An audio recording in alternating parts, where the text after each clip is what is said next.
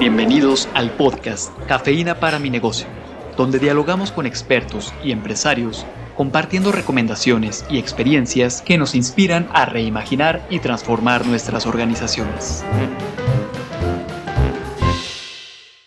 Qué gusto escucharnos en otro espacio más de esto que es Cafeína para mi negocio. Carla, tenemos el placer de compartir esta cabina con una invitada especial que no había tenido oportunidad de estar con nosotros, pero justo para platicar de un tema que tiene que ver con esta experiencia de lo que es llevar un negocio, de lo que es transitar en las diferentes etapas del mismo.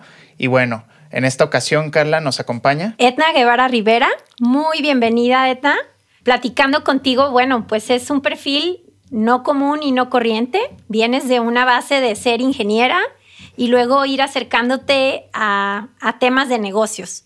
Y el motivo de invitarte el día de hoy justo responde a esto que decía Rafa, a que nos cuentes un poco de dónde viene la idea y la propuesta de valor que estás de alguna manera ofreciendo a tus clientes o estás por ofrecer a tus clientes. Me nos encantará escucharte. Ah, hola, hola, muchas gracias por invitarme. Eh, mira, bueno, es un tema ambiental, el, mi propuesta de, negocio. Eh, ella, la propuesta nació de, mis estudios de doctorado que, apenas terminé el año pasado. Y bueno, la idea es eh, ayudar, ayudar a las pymes a que hagan una implementación sostenible en sus empresas micros, empresas o emprendedores. Y eh, bueno, es crear una plataforma de colaboración entre clientes y proveedores y que los clientes tengan una facilidad de acceso a la información que ellos requieren para poder implementar sus proyectos de sostenibilidad en sus empresas.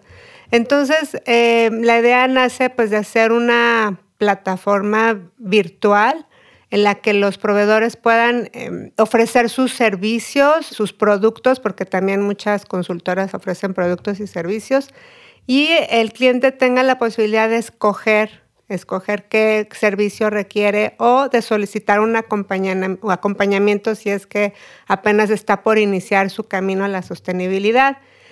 Eh, la, empresa se llama Cireco, o la plataforma y eh, la idea es que el cliente se acerque a Cireco eh, dependiendo del nivel en el que está. Hemos detectado tres niveles de clientes, el cliente novato que no sabe nada y que no tiene ni idea de cómo empezar, el cliente eh, mediano que pues dice, sí, yo ya sé qué voy a hacer y requiero hacer esto, y el cliente experto que es aquel cliente que ya puso todo lo que él sabía para poder ser una empresa sostenible, pero ahora quiere hacer innovación, innovación y quiere realizar cosas nuevas en sus empresas, ¿no?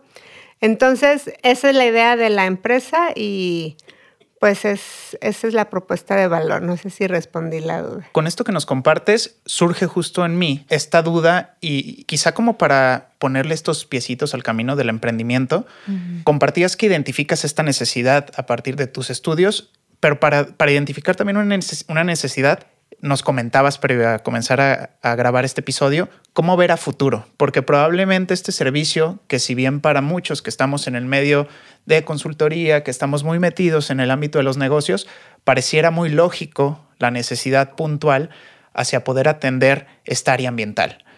Pero en general, quizá el primer o la primera barrera que te pudiste haber enfrentado, que te enfrentas es, y lo decíamos, ¿no? quizá no es la prioridad inicial para las micro y pequeñas empresas en México. Dado este panorama, ¿cómo visualizar un modelo de negocio y una idea para validar y poder ofrecer este valor agregado cuando no necesariamente está en la mente del posible consumidor? Sí, claro. Mira, en los estudios, pues, eh, están los famosísimos Objetivos de Desarrollo Sostenible de la ONU, las ODS, en los que ahí establecen lineamientos eh, para todo el mundo. Y entonces los países se, se, han ido alineando conforme han ido surgiendo. Estos objetivos fueron planteados en el 2015, ya han pasado ocho años y bueno, en Europa, bueno, ya es un boom. Todos estos objetivos están implementándose, eh, usando energías renovables, cuidando el agua, etc. En Estados Unidos también. Y en Latinoamérica, bueno, el país que más ha estado, ha estado en la vanguardia de estos temas es Chile.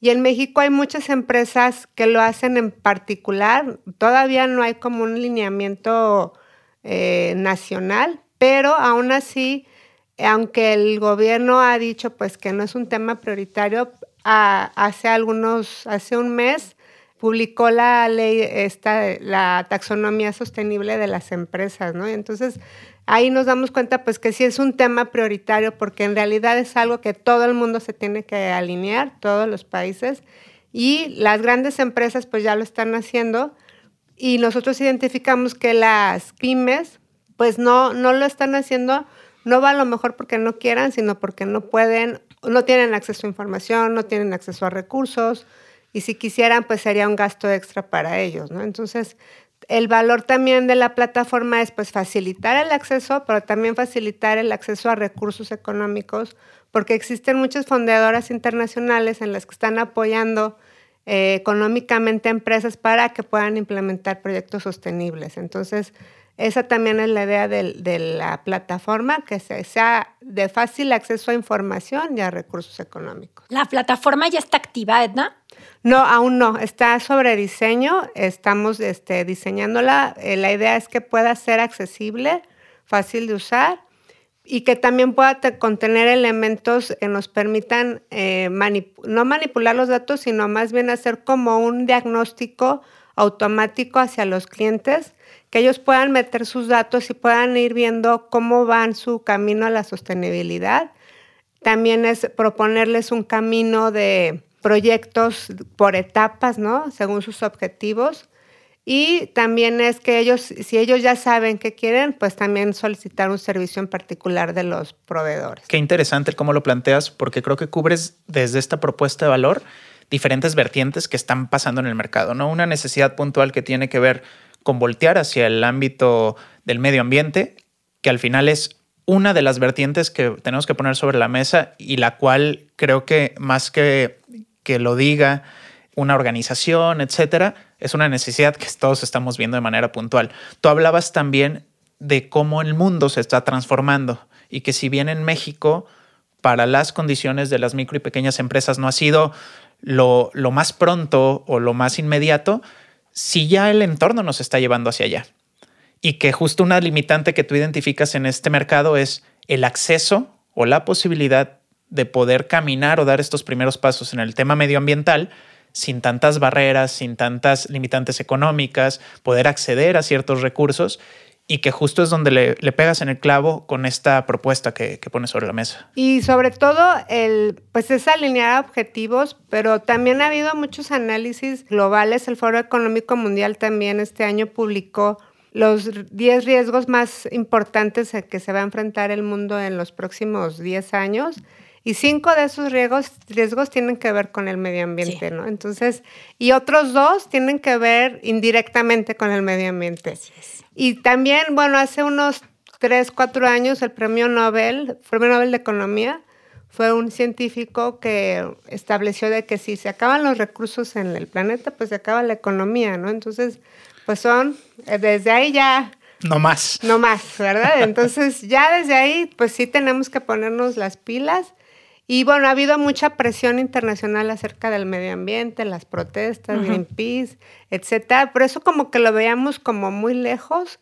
Y ahora eh, ya las empresas, empresas que quieran exportar productos aquí, empresas mexicanas que quieran exportar productos que ya son muchas, pues algunas sí les van a exigir que sea el... No, de entrada ya este año no entra plástico a la Unión Europea. Exactamente. entonces todos los productores de mango, de aguacates, de berries tienen que buscar una forma distinta de empaque para poder lanzar sus productos fuera del país porque no se no entran el plástico en este año ya en 2023. Exactamente. Oye, Edna, una pregunta, ¿cómo has ido alineando esta idea tuya de modelo de negocio con las necesidades que te has ido encontrando con tus posibles clientes o segmentos de mercado del modelo? Ok, eh, una pauta que nos marcan en el emprendimiento, pues es validar el, negocio, ¿no? Porque pues, tú puedes tener una idea, pero pues si no te la van a comprar.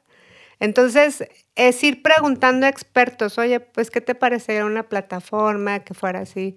Y entonces ahí te van diciendo, no, pues a mí me gustaría que hiciera esto, o no, no es más importante, o no, yo me encontré con, apenas fui a la feria esta que fue Comondo, que estuve en Expo Guadalajara la semana, hace dos semanas, me encontré un cliente, no, pues yo no la necesito porque ya tengo mis clientes establecidos.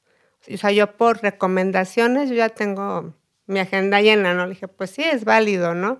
Pero también encontré muchos que decían, no, pues a mí sí me interesa ese, si es algo que yo pueda, por ejemplo, si yo me dedico a, este, a procesar residuos y si yo soy un cliente que tengo muchas, mucho desperdicio, me está diciendo que más, si uno, si uno saca más de 30 kilogramos de basura a la calle, el camión de la basura ya no se lo tiene que llevar. Tienes tú que pagar para alguien para que se lo lleve. Pero resulta que pues tú no conoces a ninguna empresa. Bueno, pues entonces te metes a la aplicación, buscas, eh, quiero a alguien que se lleve mi basura, la contactas y ya, así de fácil, ¿no? Entonces esa es la idea de facilitar pues los procesos ambientales y sostenibles de las propias este, negocios, ¿no? En esto que preguntaba Carla y que nos compartías en este proceso, ¿no? De validar la idea, ¿en dónde se encuentra y qué visualizas como en los siguientes pasos? Decías, está en construcción la plataforma, ya he tenido oportunidad de validar en deseos con mi mercado esta necesidad. Algunos a lo mejor una necesidad parcial, que decías de una parte del servicio, que ya tienen mayor claridad. También lo ves desde una necesidad evidente, quizá no identificada por las empresas, que eso es importante en la creación de un modelo de negocio, pero desde ahí es qué estructura le has dado a tu modelo en este caminito de ir validando y cuáles son los puntos clave que tú identificas para la construcción alrededor de esta propuesta de valor. Ok, pues en, primero el diseño de la plataforma creo que es lo más importante, es, o sea, diseñarla bien, que funcione bien, que pueda eh, ofrecer, los servicios que, que estoy pensando que va a dar, ¿no? O sea, yo tengo un ideal de cómo va a funcionar y me gustaría que así funcionara. Y sobre todo, eh, pues los pasos que siguen es el diseño. Yo creo que ahí sí eh, tengo que buscar eh, ayuda profesional, tecnológica y eh, sobre todo en la cuestión de manejo de datos, diseño de aplicaciones, etcétera, de programación. Y, este, y continuar con la implementación, buscar clientes, buscar la red de proveedores y que la gente participe. Y sobre todo hacer una mercadotecnia para que la gente pueda participar y quiera participar. ¿no? Algo que, me gustaría recalcar y ya acercándonos un poquito así al cierre de este espacio es que justo propones un modelo de negocio y muchas veces cuando platicamos de, de, dónde vienen las ideas, es en un área que conoces bien y que has atendido desde el punto de vista de, consultoría eh, hacia el medio ambiente o hacia, o hacia generar estrategias en este ámbito. Entonces, ¿cómo las ideas de negocio pueden surgir justo a partir de necesidades que veo de frente a partir de, ya atender un mercado, de ya identificar una necesidad puntual y a partir de esta necesidad desarrollar una solución, una propuesta atractiva. Eh, nos pone también un panorama acerca de estos socios clave que necesitas para el proceso. Si hablas de la plataforma como un elemento esencial, pues evidentemente el cómo sumar personas a tu modelo para co-construir esta propuesta que estás planteando. Me gustaría, Edna, si pudiéramos cerrar este, este espacio ¿cuáles serían los tips o los, las recomendaciones que tú darías a un emprendedor que está, ya identificó esta, esta necesidad en el mercado alrededor de, de donde se mueve? para comenzar justo a ponerle piecitos a esta idea, porque justo dicen del, del, pensamiento a la realización de una idea, pues hay un cúmulo de, de decisiones, de, sí, exactamente, de acciones que se tienen que tomar ¿Cuáles serían los primeros pasos para poder comenzar la elaboración de un proyecto? Eh, yo me puse a investigar realmente cuáles son los pasos para que alguien que, una empresa que no ha tenido ningún acercamiento y que a lo mejor no tiene los recursos para gastar en el proceso, hay varios puntos. Por ejemplo, en los espacios de trabajo, controlar el consumo de energía, los equipos eficientes, eliminar compuestos tóxicos del ambiente, sobre todo los artículos de limpieza. Eso podría ser en los espacios de trabajo. En los espacios de teletrabajo, propiciar el teletrabajo porque eso implica reducir el transporte. En el transporte, planear rutas, eh, propiciar el uso de bicicleta, transporte público. Y en la compra y producción de ventas, pues es fomentar la economía circular entre clientes, planear rutas de entrega, minimizar empaquetado y etcétera. Hay muchas iniciativas que se pueden hacer propias. Algunas sí requieren más ayuda y es cuando a lo mejor requieren alguna ayuda profesional de algún experto. Y entonces esa es donde entra la plataforma de CIRE con la que ya alguna necesidad puntual pudieran este, atender. Muchísimas gracias Edna por habernos acompañado. Gracias a ustedes. La cafeína comienza a hacer efecto. Compártanos sus impresiones en la sección de podcast de nuestro sitio web universidadempresa.iteso.mx.